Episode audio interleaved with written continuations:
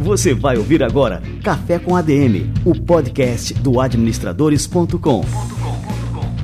Apresentando Leandro Vieira.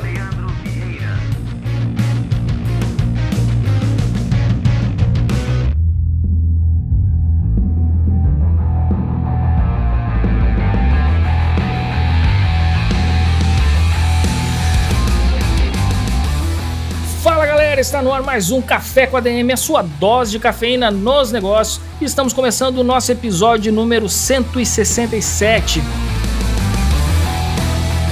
O Café com a DM, como você já sabe, ou se não sabe, está escutando agora pela primeira vez, foi escolhido como o melhor podcast de negócios do mundo, segundo o Podbean, uma das maiores plataformas de podcasts do mundo, que hospeda mais de 300 mil podcasts. E nós fomos escolhidos como o melhor do mundo na área de negócios e o quarto maior podcast do Podbean. Não é todo dia que a gente recebe um reconhecimento desses, por isso que estou repetindo por aqui essa informação, essa super novidade aqui para você. Hoje o nosso podcast é especial para quem tem um sonho em morar nos Estados Unidos, em passar uma temporada por lá ou mudar definitivamente. A gente vai receber agora um dos caras mais competentes na área imobiliária dos Estados Unidos, que é o Ricardo Molina, um brasileiro, especialista em imóveis na Flórida, mais especificamente em Orlando, super famoso no YouTube, tem um canal lá que tem milhões de visualizações, o Ricardo Molina USA, e daqui a pouquinho ele chega por aqui.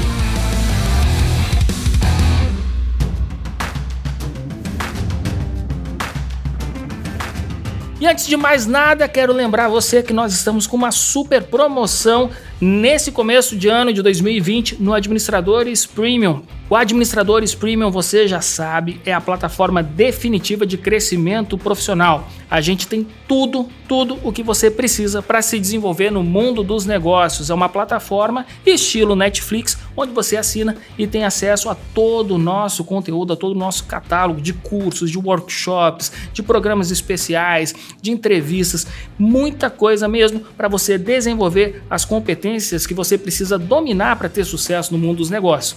Então acesse aí administradores.com.br barra assine para conferir o que, que a gente preparou para você ter sucesso agora, detonar em 2020. Acesse lá. Muito bem, e o Ricardo Molina já está chegando por aqui. Vamos lá.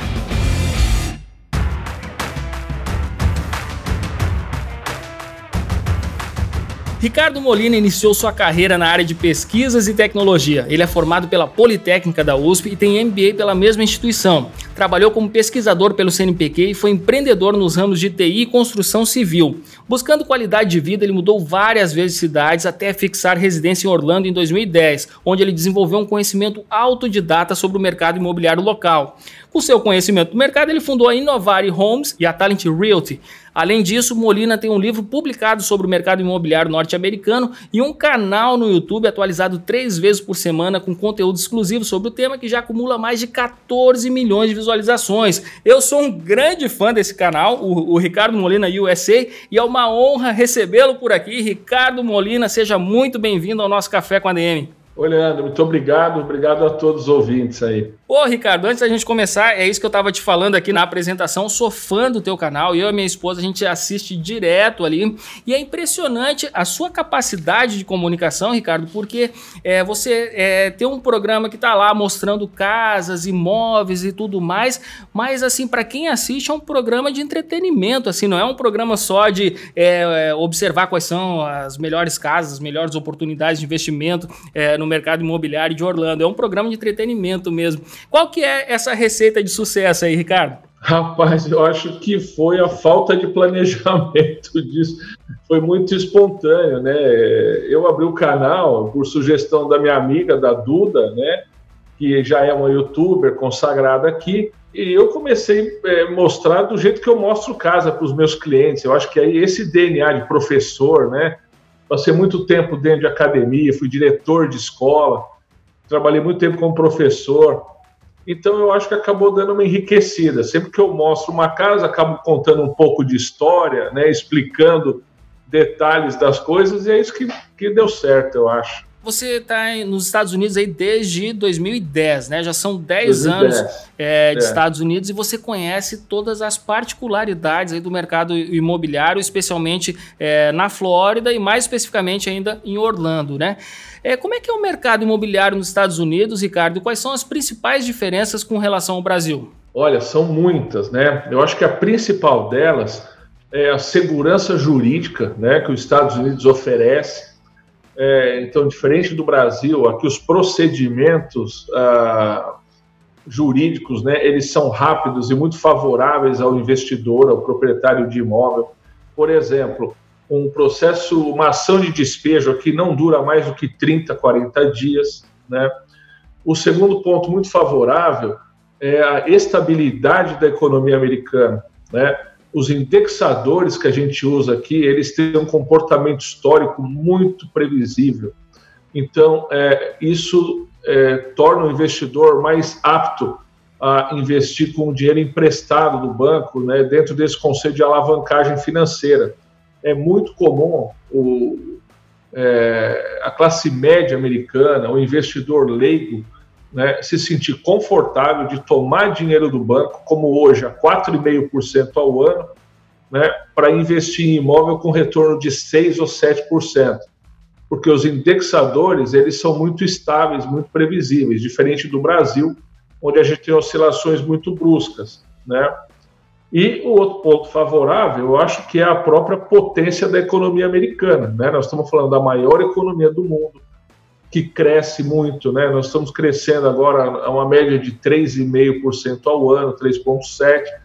E aqui na Central Flórida, onde Orlando é talvez a principal das cidades, crescendo acima de 4,5% ao ano, e a construção civil e o mercado imobiliário é um é, dos elementos impulsionadores da economia.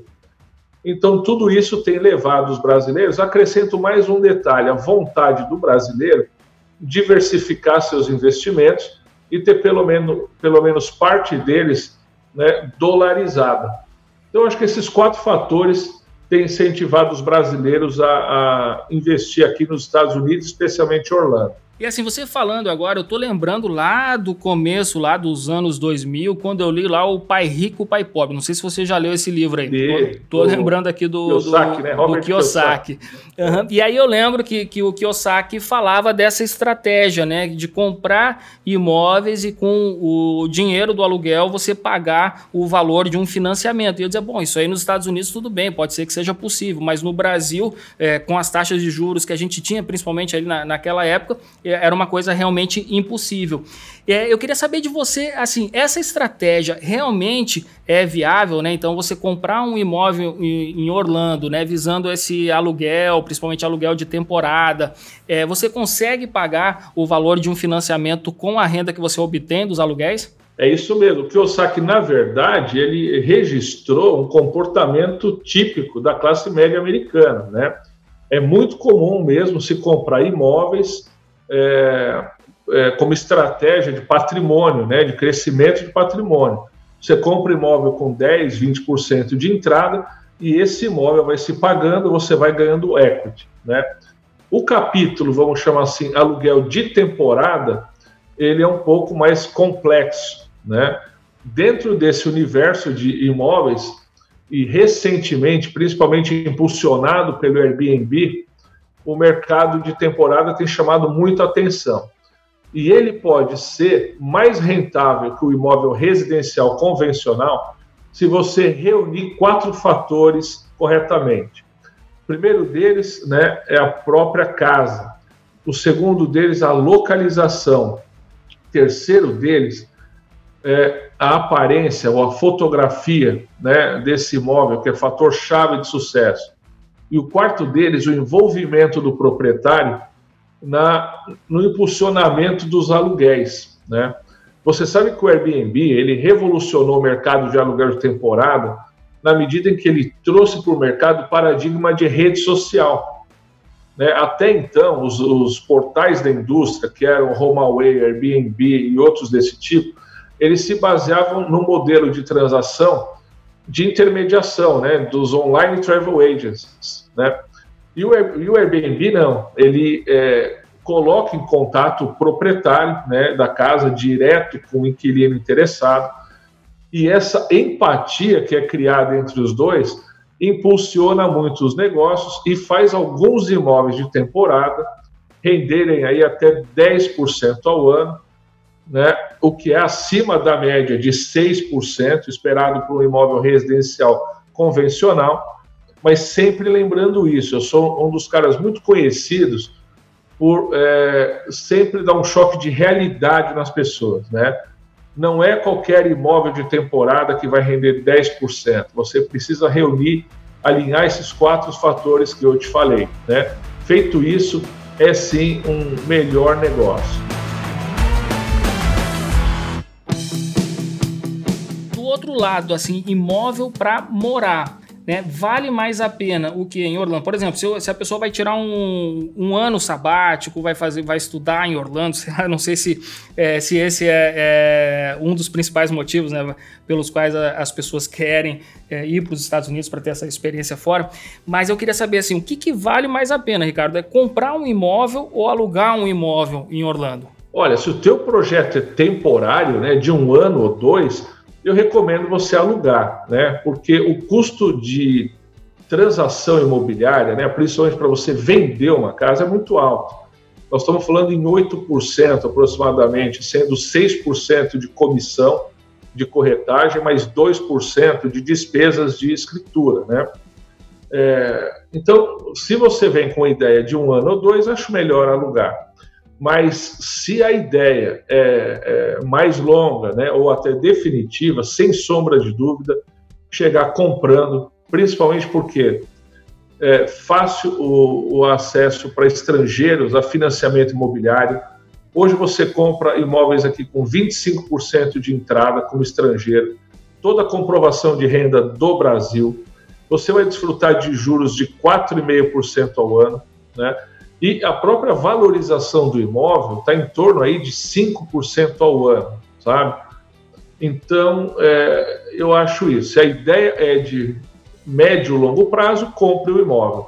Se for de curto prazo, ano sabático, dois anos de estudo, eu acho que alugar é melhor. E outra coisa, é, não sei se você tem acompanhado o mercado imobiliário brasileiro, né? E a gente aqui já passou por várias fases de altos e baixos, mas eu queria que você comparasse é, o preço de um imóvel. Vamos botar aqui, taxar um, um, um imóvel fictício aí no valor de um milhão de reais. Né?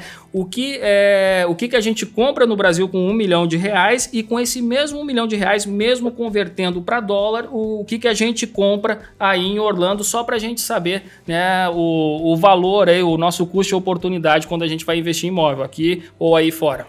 Tá, vamos fazer um primeiro exercício convertendo, como você propôs, né? Um milhão de reais aqui seria 250 mil dólares.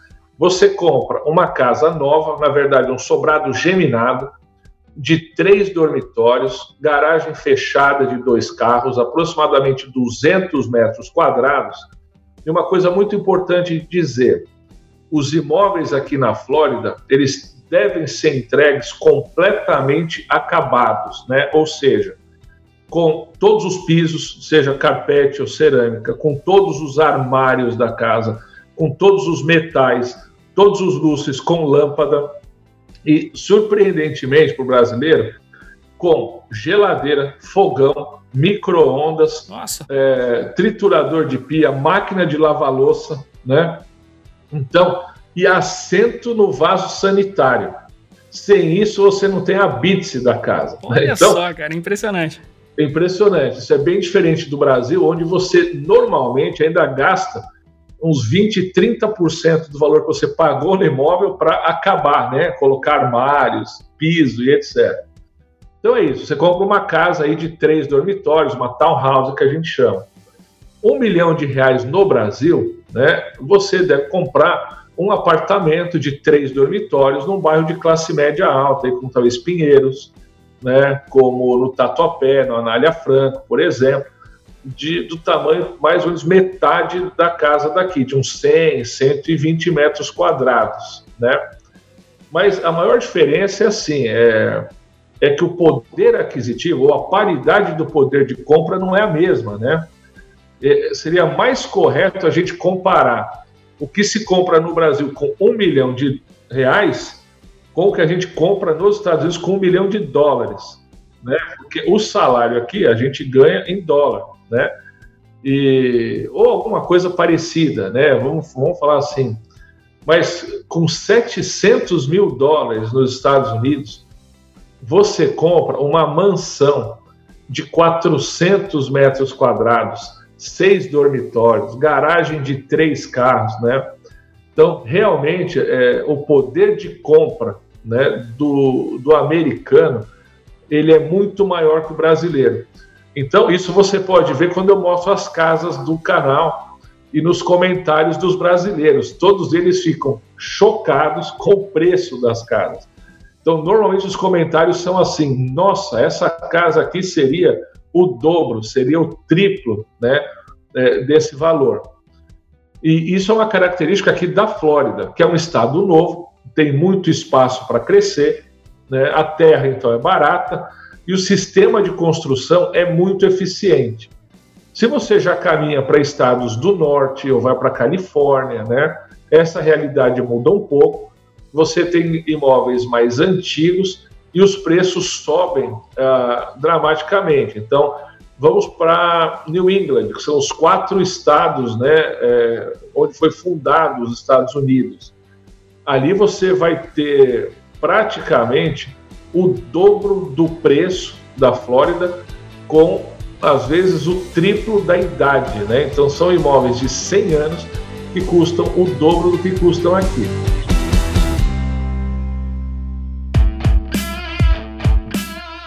Tem atraído, Ricardo? Assim, você que deve conhecer um grande número de brasileiros que, é, enfim, que moram em Orlando. Qual que é a principal razão ou as principais razões é, que levam o brasileiro a querer morar nos Estados Unidos e mais especificamente em Orlando? Olha, esse é um movimento recente, né? Eu te diria que se intensificou de uns quatro anos para cá. Eu acho que o primeiríssimo deles é o acesso à informação, né? E aí a internet foi muito responsável por isso né, é, canais de YouTube, canais é, de podcast como o seu, é, democratizaram muito a informação. Estados Unidos sempre foi um mito para muita gente, né? Foi muito, foi entendido como um lugar inatingível, com barreiras de idioma, barreiras de legislação, barreira de visto de visita e tal. Nesses últimos quatro anos, essa informação fluiu muito e o pessoal entendeu que Estados Unidos é muito acessível para o brasileiro. Né? É, na Flórida, nem o idioma é barreira. Né? Existem muitos brasileiros prestando serviço. Em qualquer lugar que você vai, se fala no mínimo um portunhol, né? Ou os americanos mesmo que falam inglês, sabendo da importância né, dos consumidores brasileiros e latino-americanos, todos eles se esforçam para é, reduzir essa barreira de idioma. Segundo, facilidade de visto, né? Desde a da crise de 2008, os Estados Unidos ficou muito mais permissivo com a concessão de vistos. Muita gente obteve visto com, com facilidade. É, terceiro, segurança jurídica. Você é, tem muita segurança que, sendo proprietário de um ativo nos Estados Unidos, né, é, ninguém, o governo, né, nenhuma instância pode te tirar isso. Né? Então, os Estados Unidos transmite essa segurança. Mesmo se um dia você for impedido de visitar os Estados Unidos por uma questão de visto, você não tem o teu direito de propriedade afetado, você pode continuar recebendo né, é, os seus dividendos, a sua receita, fruto desses ativos, ou você pode transacionar é, a partir de procuradores, ou então é, nos consulados e embaixada americana no Brasil, né? E aí o último elemento, eu acho que a retração da, da economia brasileira, né? Nós entramos numa recessão aí profunda nesses últimos cinco anos, é, que é um movimento exatamente inverso da economia americana. Então, é, o investidor imobiliário no Brasil hoje, em muitos casos, tem rendimento zero, rendimento negativo E quando é positivo, ele está muito pareado com a inflação, 3, 3,5%, o que dá um ganho real próximo de zero. E os Estados Unidos, nos últimos cinco anos, têm entregado rentabilidade de 6% em dólar, né? Então, isso é muito bom. O pessoal gosta de imóvel porque é investimento seguro, conservador, né? E eu acho que tudo isso tem feito uh, aumentar a presença brasileira aqui.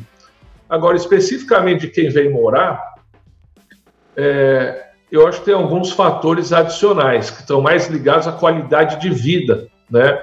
Então, é, educação pública gratuita de qualidade, é, segurança, né? Eu, eu, vejo os meus clientes, em 10 anos, meu escritório vendeu mais de 800 casas para brasileiros. Então, se eu fizer uma amostra, eu diria para você, principal fator, segurança.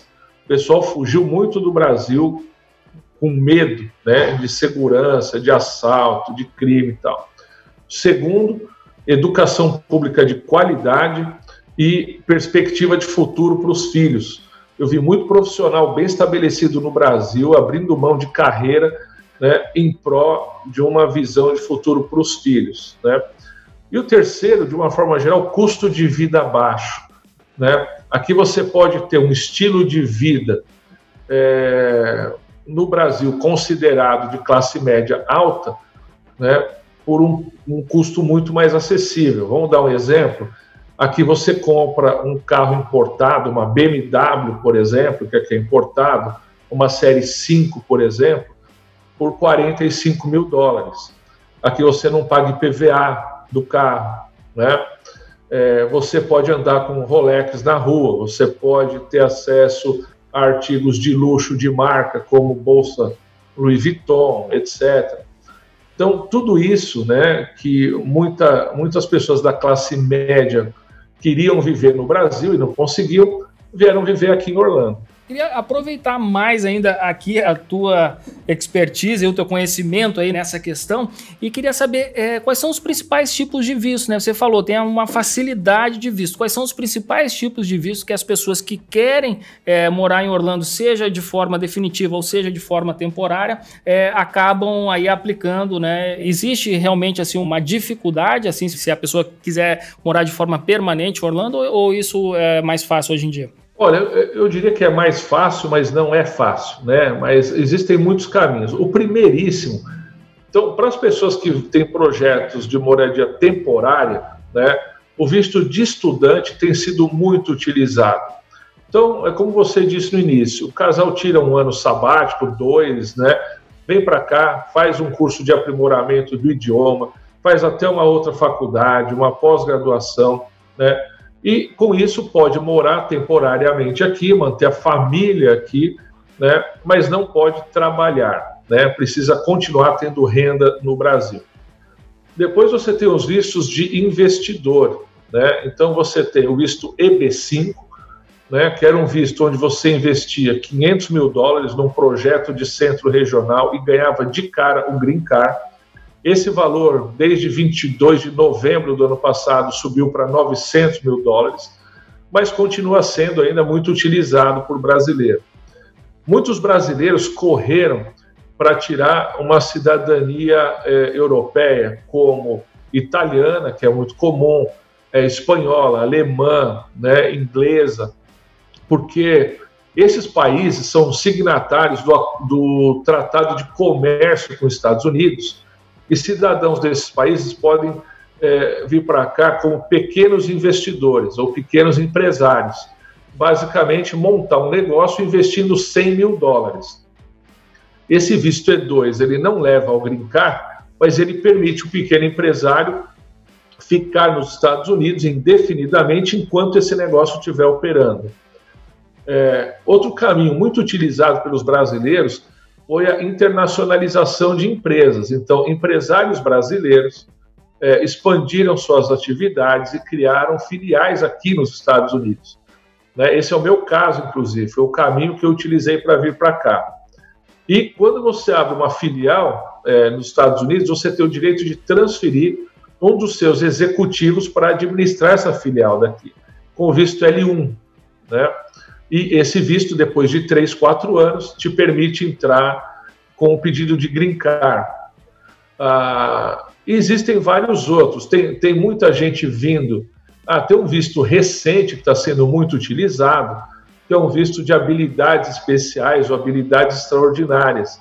Né? São para profissionais é, notórios nas suas áreas de, de atuação, que se destacam, que ganharam prêmios internacionais, que têm salário acima da média dos demais, que é o visto EB1, EB2, né? Uh, enfim, existe aí uma, uma possibilidade de vistos né, que para quem tem principalmente mais qualificação profissional ou algum recurso para investir, tem achado esse caminho com uma certa facilidade.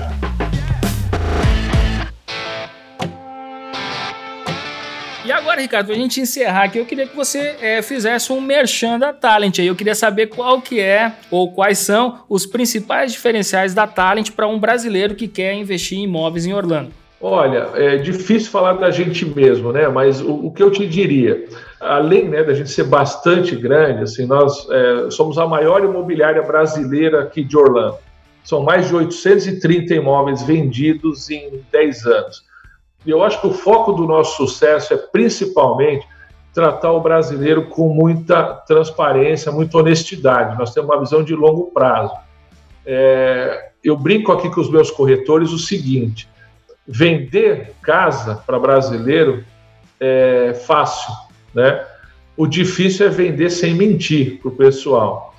E infelizmente, né, isso acontece com uma certa frequência nos Estados Unidos, porque as pessoas daqui se aproveitam é, é, da pouca experiência dos brasileiros, né? dos modelos mentais. O brasileiro, às vezes, pensa nos Estados Unidos como pensa no Brasil, né? e acaba sendo alvo fácil de alguns, de alguns maus né, profissionais. Um exemplo clássico disso né, é o que aconteceu em 2014, né, quando a imprensa brasileira, principalmente, publicando press releases né, de, de corretores daqui, divulgou uma mensagem de que qualquer imóvel nos Estados Unidos tinha rentabilidade muito alta, né? E aí muita gente comprou imóveis é, ruins, não obteve a rentabilidade que esperava, né? E acabou até dando um refluxo, uma queimada no mercado. Então, acho que um princípio é, muito básico, assim, no livro que eu escrevi, acho que traduz a minha filosofia de vida. É, meu avô foi corretor de imóveis, né? E eu morei com ele, era um pequenininho, e só quando eu fui escrever o livro, que eu puxei pela memória e entendi uma frase que ele me falava, eu acho que sintetiza a minha filosofia de vida e da Talent, que diz o seguinte: corretor de imóveis não vive de comissão, vive de reputação. Então é isso que eu procuro fazer por aqui. Ô, Ricardo, para a gente finalizar agora, é, passa para a turma aí as redes sociais, como é que a gente pode acompanhar o teu trabalho né, e também da Talent. Olha, as nossas principais redes são o meu canal do YouTube, né, Ricardo Molina USA, ou Ricardo Molina USA, o Instagram com o mesmo nome, Ricardo Molina USA, e é, o Instagram da Talent, é, que é Casas em Orlando by Talent, né?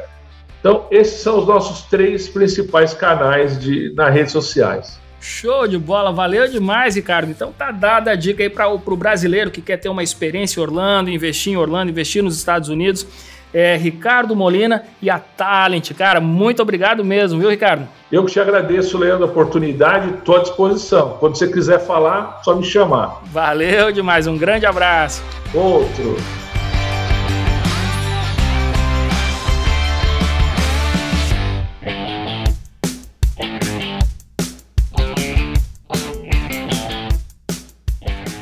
Maravilha, cara, eu sou fã do Ricardo Molina, mais fã ainda depois dessa entrevista turbinada de cafeína. E eu recomendo demais que você também acompanhe o trabalho do Ricardo, porque vale muito a pena. Como eu falei aqui, é entretenimento puro. Independente se você tem planos ou não de morar fora, você acaba aprendendo mais sobre os Estados Unidos, sobre a cultura do local, sobre como se faz negócio nos Estados Unidos e, logicamente, sobre o mercado imobiliário norte-americano que está repleto de oportunidades e é muito bom você que é investidor, empreendedor, que quer diversificar seus investimentos, colocar essas oportunidades aí no seu radar.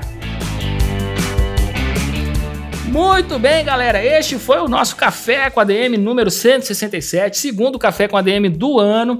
Na semana que vem a gente volta com mais cafeína por aqui, beleza, galera? Então até a próxima semana e mais um episódio do Café com a DM, a sua dose de cafeína nos negócios. Até lá.